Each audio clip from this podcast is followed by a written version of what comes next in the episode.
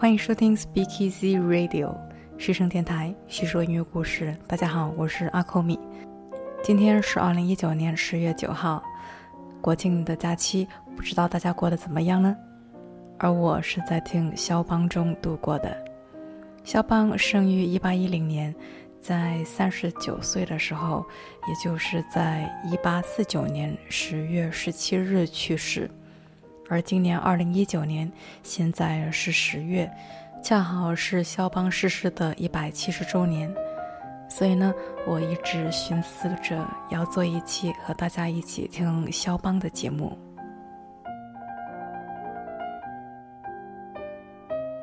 想到肖邦，总是要忍不住轻轻的一笑。肖邦真的是非常的特别。怎么去简单的概括肖邦这个人呢？我总觉得音乐评论家哈罗尔德·勋伯格说的是最贴切的。他说，肖邦身上有些猫的习性。为什么这么说呢？肖邦真的是挺有意思的。肖邦是浪漫主义运动中的重要一员，可是他却不怎么喜欢浪漫主义。或者说，他似乎对文学啊、绘画啊不怎么感兴趣。他不太愿意将自己的音乐和音乐以外的东西做具体的联系，也就是具体的表现来说，许多浪漫主义时代的作曲家都会给自己的音乐起文学性的标题，但是肖邦几乎从来不这么做，这是他神秘与孤敏的一面。肖邦是历史上最伟大的钢琴家之一，是天生的技巧家。但是呢，生前却很少开音乐会，他宁可在沙龙的私密范围内演奏，这是他集亲密性与疏离性于一体的一面。肖邦在音乐创造方面是个惊人的天才，但是呢，在作曲家里，很少有人像肖邦一样。如此的坚持而专注于钢琴的音色与结构，而且呢，他是在很早的时候就能够确定，他这一生只为他所爱的乐曲写作。这是肖邦独特又偏执的一面。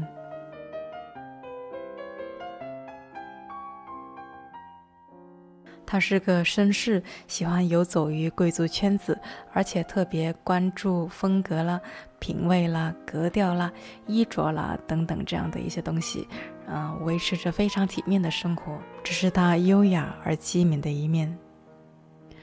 而尤其是在个人的性格和社交上，肖邦优美地融入了19世纪三四十年代的巴黎社会。当时的巴黎啊，是世界知识和艺术之都。肖邦谁都认识，大家也都喜欢和尊敬他，因为肖邦是个完美的音乐天才。但是呢，肖邦对他同时代的作曲家可没有什么商业互捧，甚至可以说肖邦有些挑剔。他觉得李斯特的音乐很低下，他根本不喜欢舒曼的音乐，对布劳斯或者门德尔松的作品不屑一谈。尽管呢，他是当时所有这些伟大音乐家的朋友，所以呢，想象一下，大家都喜欢他，可是呢，他却不与别人亲密，一副嫌弃脸的样子，难道这不是猫的感觉吗？今晚我们听肖邦用什么方式去听呢？肖邦是一位绝对音乐作曲家。啊，也就是前面说到，他只给他的作品起题材性的这个标题，这一点呢，他和其他浪漫主义的作曲家不一样。肖邦呢，不会给他的作品起描述性的标题，所以说呢，比如说他的《黑键练习曲》《东风练习曲》《英雄波兰舞曲》《雨滴前奏曲》。所有的这些你一听就能够记得住的肖邦的音乐的标题，都是由出版商的浪漫的杜撰。肖邦给他的钢琴作品起的唯一的名字都是题材式的，比如说华尔兹、马祖卡练习曲、波罗奈兹夜曲、协谑曲、前奏曲、幻想曲、即兴曲、叙事曲、变奏曲、奏鸣曲、协奏曲等等。所以呢，今晚我们就以音乐题材为线索来聆听肖邦。今晚开场我们听到的是肖邦的降 E 大调夜曲，作品编号九之二。夜曲这种乐曲的题材是由年长肖邦三十岁的爱尔兰作曲家费尔德发明的，但是呢，却是在肖邦的手中发扬光大，内容和形式都更为丰富。夜曲似乎很适合肖邦音乐中特有的诗情，以及是优美细腻的旋律表现。肖邦也钟爱这种题材，从1827年写到了1846年，一共创作了21首夜曲，其中有19首是在他生前出版的。开场的作品是肖邦在20岁左右创作的。没有一位作曲家能够像肖邦一样，让钢琴唱出如此优美的旋律。他擅长使用优雅而精致的装饰。比如说这一首降一大调夜曲，它以一个连贯的旋律开始，而这个旋律呢，一共重复了四次。但是每一次的重复都因为使用了更多的精致的装饰音和颤音而富有变化。以鲁宾斯坦所弹奏的四分二十六秒的这个版本为例，嗯，这是曲子一开始出现的第一次的主旋律。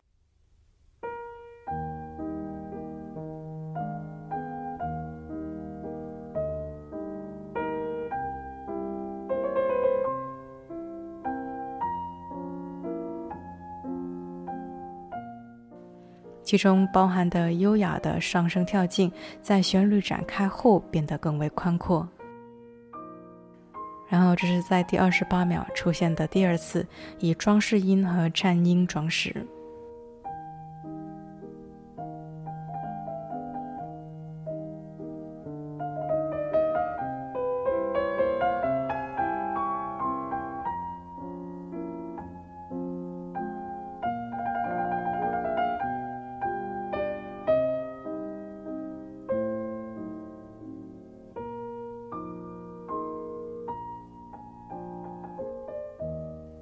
接着是一段次旋律，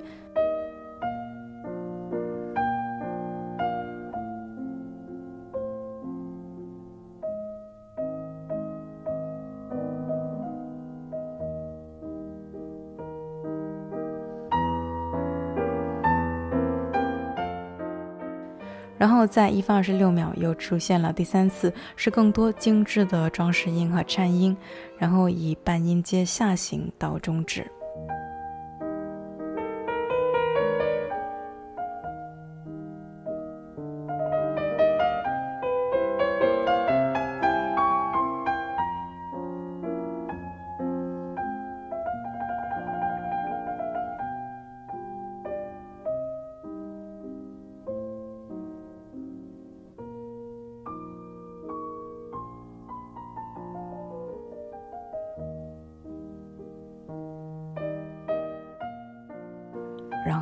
是次旋律，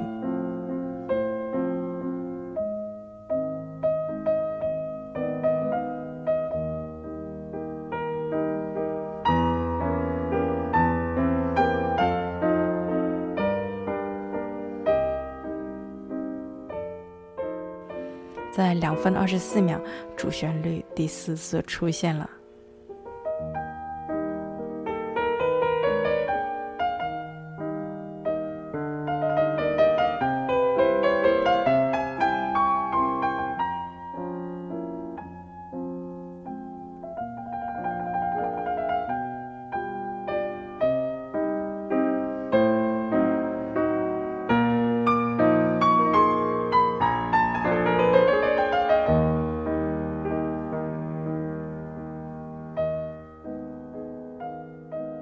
在后面是两次终止旋律，呃，肖邦的这种装饰性旋律，也许可以说是肖邦的音乐如此曼妙动人的精髓。当然了，这不仅仅出现在他的夜曲里，而是贯穿他的各种创作。后面我们还会听到更多。肖邦集结成套出品的有两类作品，第一类是前奏曲。开场我们也说到，肖邦不怎么夸别的音乐家。而他一生唯一称赞的只有两位古典主义大师，巴赫和莫扎特。肖邦的二十四首前奏曲是有意模仿巴赫的平均律键盘曲集而创作的，用所有的大小调写成，所以一共是二十四首前奏曲呢。产生于一种古老的音乐会的习惯。顾名思义，这是在演奏一部真正的音乐作品之前所进行即兴演奏的前奏，呃，有点像暖场的曲子。肖邦的前奏曲大都非常的短小，没有太复杂的结构。肖邦在其中对单独一种乐思进行挖掘。我们来听这一首第四首 E 小调前奏曲，曲子很短小，希望你能够细细的聆听。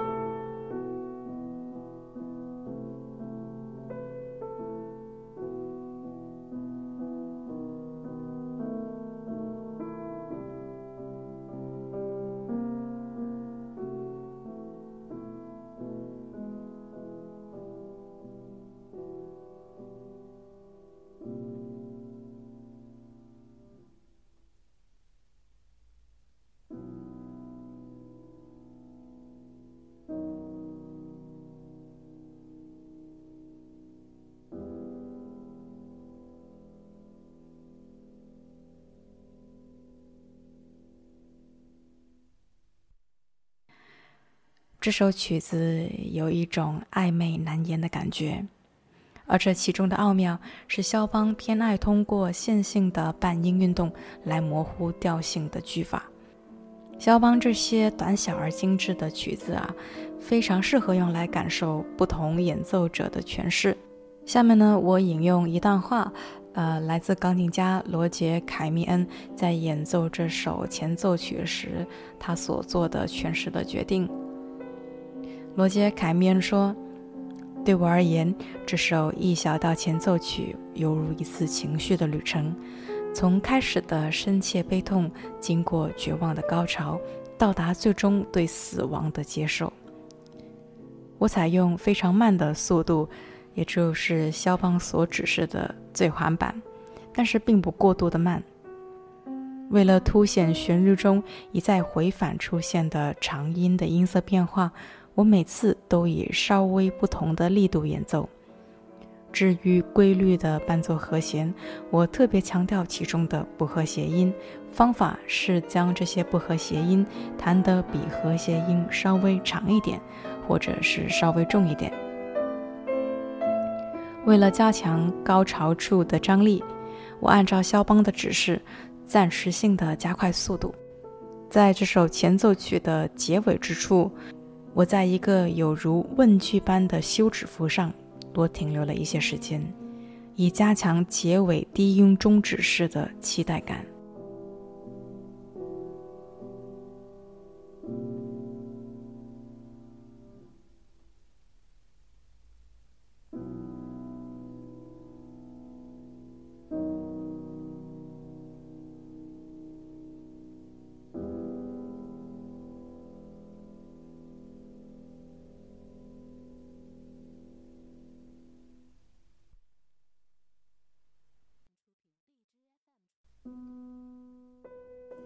那以上就是听一位演奏者说怎么弹奏一个作品，是不是有一种新的视角啊？而仅仅这么一首一分多钟的曲子，演奏者在作曲家的乐谱和指示下，再结合自己的感悟，通过细微的转折变化和时间点的把握，来形成了自己独特的诠释。而正好因为肖邦的作品大都是钢琴独奏这样的纯粹作品，而且呢又这么的好听，所以呢非常适合我们用来体会音乐从乐谱上再现的诠释之旅。听肖邦，除了感受肖邦，你还能感受那位正在弹奏肖邦的钢琴家。大家可以在肖邦的二十四首前奏曲中选出你所最喜欢的，然后多听一些不同的钢琴家演奏的录音比较，那就会是很有意思的事情。一首乐曲每一次被演奏，都可以产生新的聆听经验。刚刚我们说，肖邦集结成套的作品有两类，一类是刚刚说的前奏曲，那么第二类呢，则是练习曲，一共有两套作品，编号分别是十和二十五。练习曲呢，是一种为学习而做的乐曲，通过练习来帮助演奏者掌握某种特殊的钢琴技术难题。这两套练习曲。被普遍的看作是这一类钢琴练习曲中最杰出的作品，因为这些作品虽然对于各种精湛而高难度的键盘音型进行了透彻的探索，但同时呢，也保持了非常高水平的音乐趣味。比如说，我们来听这一首降 A 大调练习曲作品二十五之一。这个曲子双手弹奏爬音音型。其中呢，在高音区浮现出一个旋律线条，但不时的在中音区或者是次中音区也出现了具有旋律外形的线条，使得曲子更为的丰富和迷人。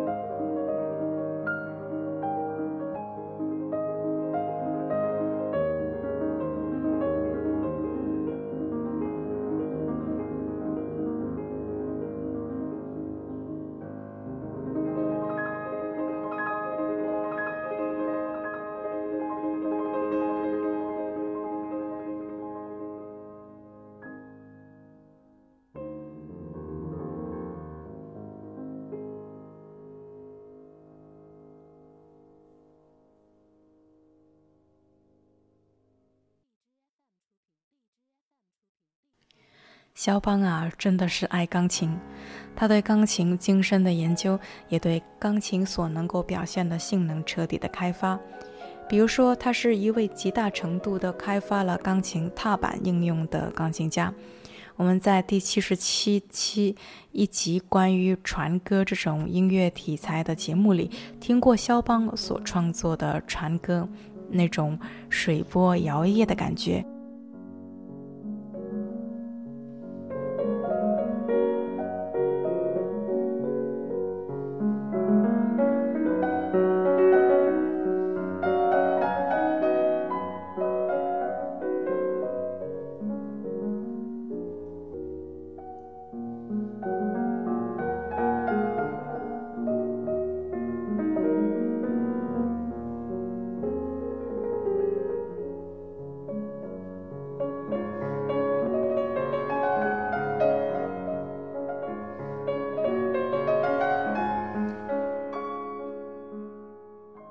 其实呢，就是由于声音的收放。而钢琴声音的收放一大部分是源自于对钢琴踏板的应用。今晚呢，我们来从另外一个作品去听。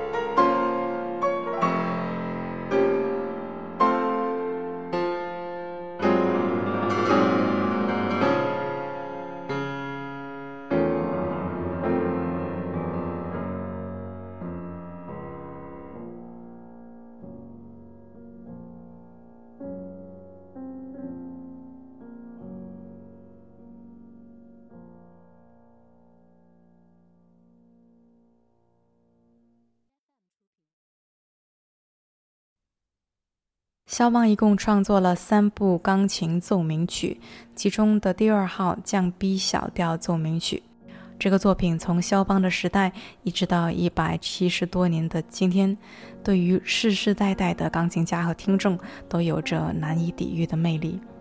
刚刚我们听到的是降 B 小调奏鸣曲的第三乐章，是一曲葬礼进行曲，也因此呢，出版商就把这整部奏鸣曲称为葬礼奏鸣曲。这个乐章开始有着执着不懈的附点节奏和持续音般的低音，完全符合葬礼进行曲的传统。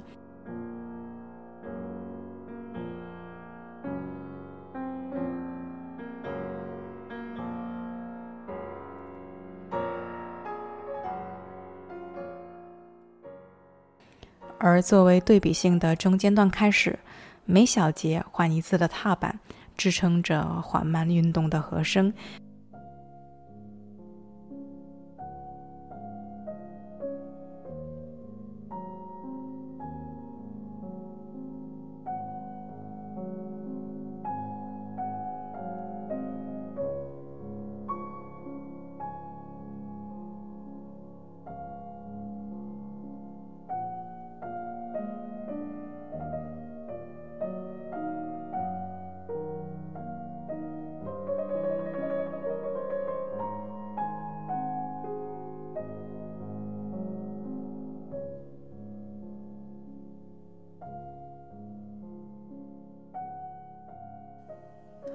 强化旋律及其大跨度爬音伴奏的共鸣效果，这都体现了肖邦最大限度地利用浪漫钢琴音响的天赋。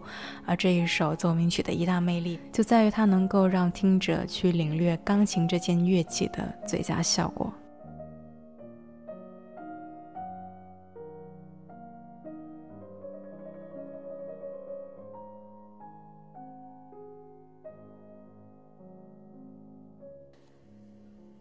肖邦终其一生发展了三类源自舞曲的音乐，即波兰的马祖卡和波罗奈兹舞曲，以及是奥地利的圆舞曲。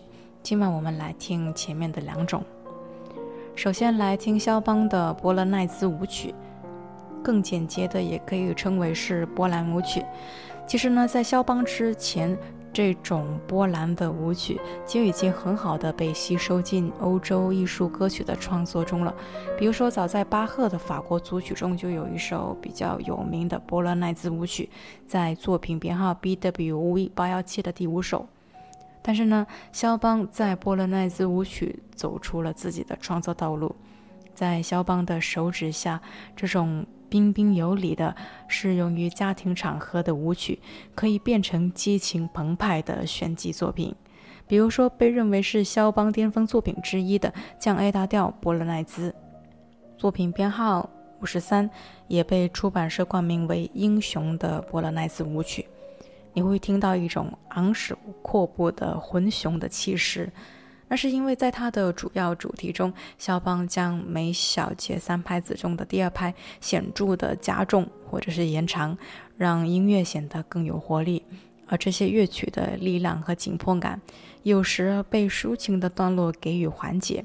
肖邦所擅长的转调，也在这一曲中发挥得淋漓尽致，精彩绝伦。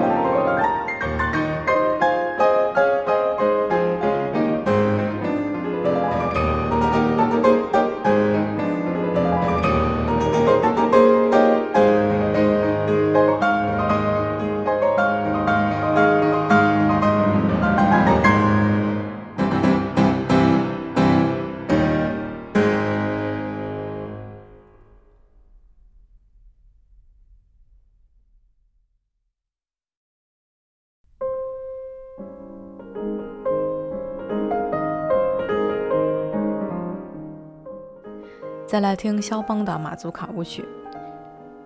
马祖卡舞曲是源自三种波兰的传统民间舞曲。第一种是马祖尔舞，这种舞蹈的步伐非常的丰富。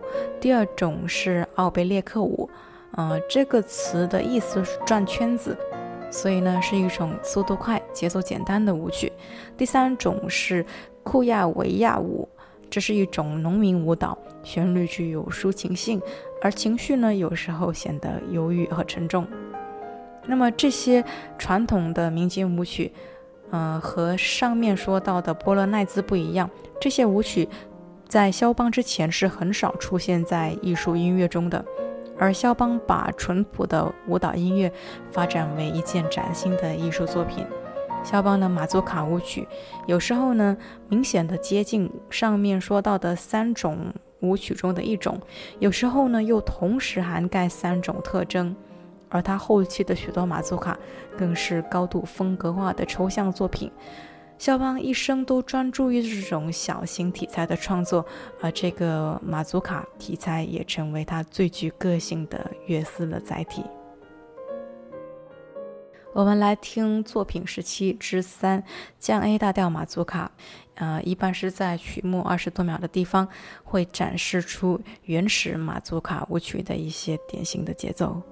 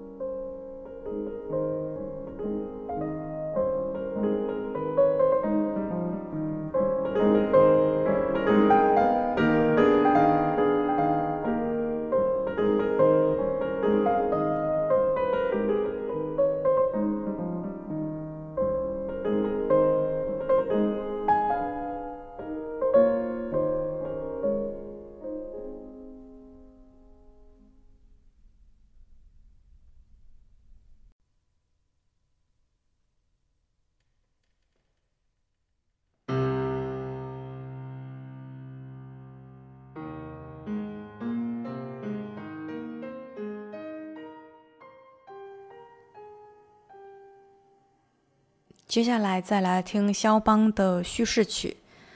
作为钢琴题材来说，叙事曲是肖邦首创的。嗯，这应该是类比原本是在18世纪英国或者是德意志的叙事歌。它本来是一种诗歌和音乐柔和的民间叙事风格。而肖邦的叙事曲的节奏特点和叙事歌中最常见的朗诵节奏相似。前面我们说过，肖邦对音乐本身和音乐之外的联系是保持谨慎态度的。那么，肖邦的叙事曲，他有没有在说具体的故事呢？尽管呀，有人宣称他的四首叙事曲是受到波兰爱国诗人阿达姆的诗歌启发，啊，但是有意思的是，不管是不是真的。反正肖邦本人对此是只字不提，所以呢，我们就不展开说他到底叙述了什么故事了。那我们还是回到音乐本身来听肖邦的第一首叙事曲 G 小调叙事曲。这是一部结构复杂、技巧高超的多段体作品。那不管怎么说，我们先来纯粹的聆听。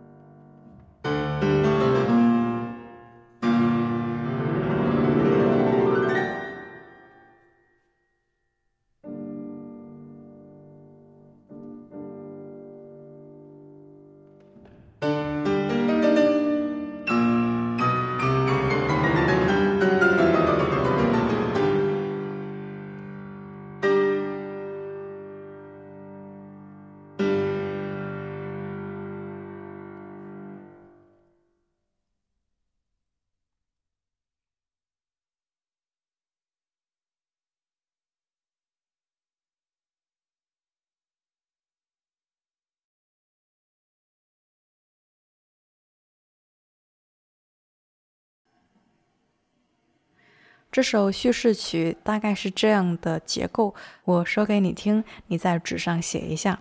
引子：A X B A B Y B A，尾声。写下来，你就会感受到一种庞大的，但是却又对称的美感。首先是引子，它建立在那不勒斯六和弦的基础上。有一种要开始讲一个神秘的故事了的感觉。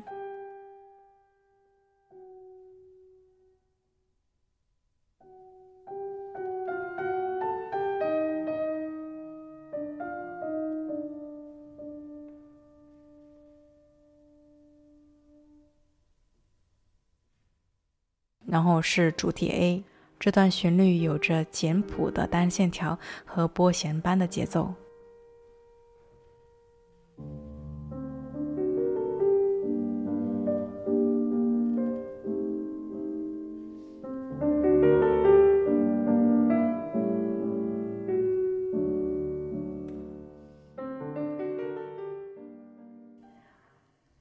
然后是插入段 X，这个插入段先是延续了 A 段有所减弱的气质，然后逐步的增强力量，加快速度，溶解为流光溢彩的大范围的走距。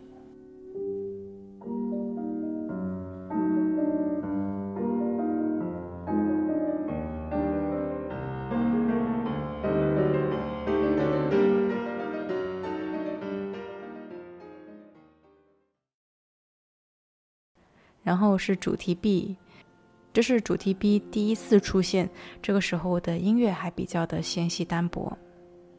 肖邦在这里做了力度标记为很弱。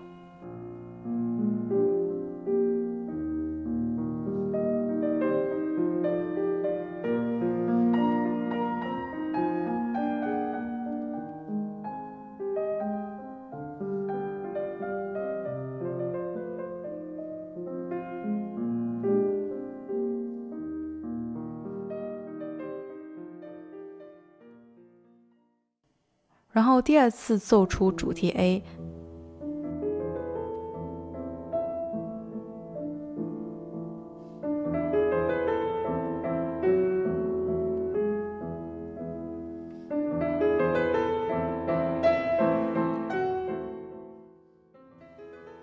然后是第二次的主题 B。大家留意，这个时候同一个主题的力度标记已经标记为很强的朗诵段。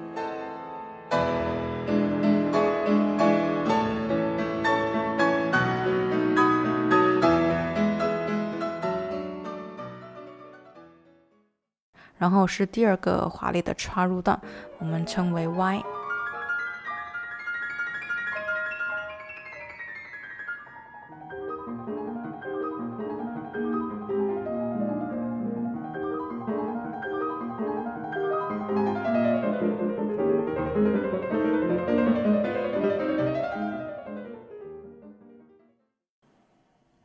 然后重现主题 B。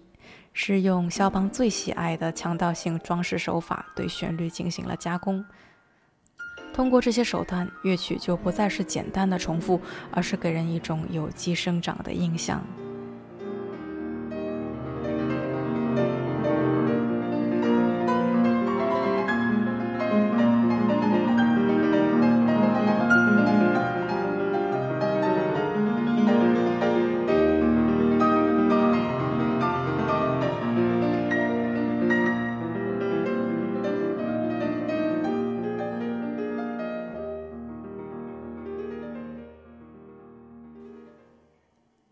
最后呢，再重现主题 A，给人一种首尾呼应、回归的对称的美感。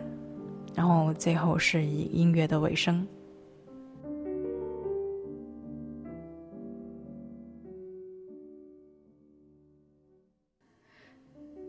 今晚的节目感觉有点严重超时了。对于这位具有猫的习性的作曲家，我的心中是充满了喜爱的。一方面，肖邦给我们带来了如此之多，我不知道大家听今晚的节目会不会觉得很枯燥无味，什么题材呀、钢琴踏板啊、节奏啊什么的。但是呢，正是因为肖邦关于钢琴指法和踏板的运用，对于钢琴声响的琢磨，对于自由节奏和音乐色彩的新观念，对于钢琴曲的精雕细琢，所以呢，从肖邦开始，是有史以来第一次，钢琴成为了一种完全的乐器，一种歌唱的乐器，一种色彩无限的乐器，一种充满了诗意和微妙变化的乐器。甚至是一种英雄般的乐器。再者呢，作为初听古典音乐的人，总是会有某种心理障碍，有一种听不懂的顾虑，听不懂作曲家，呃的本意是要表达什么。从这个角度而言，肖邦就是一个非常友好的作曲家。如果你有听不懂古典音乐的顾虑，那么就去从肖邦开始吧。听肖邦的一定不会出错，因为肖邦他不写音乐标题嘛，所以呢，肖邦是从来没有为他的音乐给出过一个所谓的标准答案的。但是呢，同时肖邦的音乐又如此的具备了魔力，优雅的、华美的、富于创意的、细腻的、璀璨的、星光灿烂的。高贵的、诗意的、抒情的、晶莹剔透的、精雕细琢的、悲伤的、忧郁的，这一切不需要别人与你解说。听肖邦，你只要听，你就懂了。这是只属于你一个人的肖邦。节目的最后，就再来听一首肖邦的摇篮曲。西声电台叙说音乐故事，这是我们陪伴你的第一百二十二天。我们下期见吧。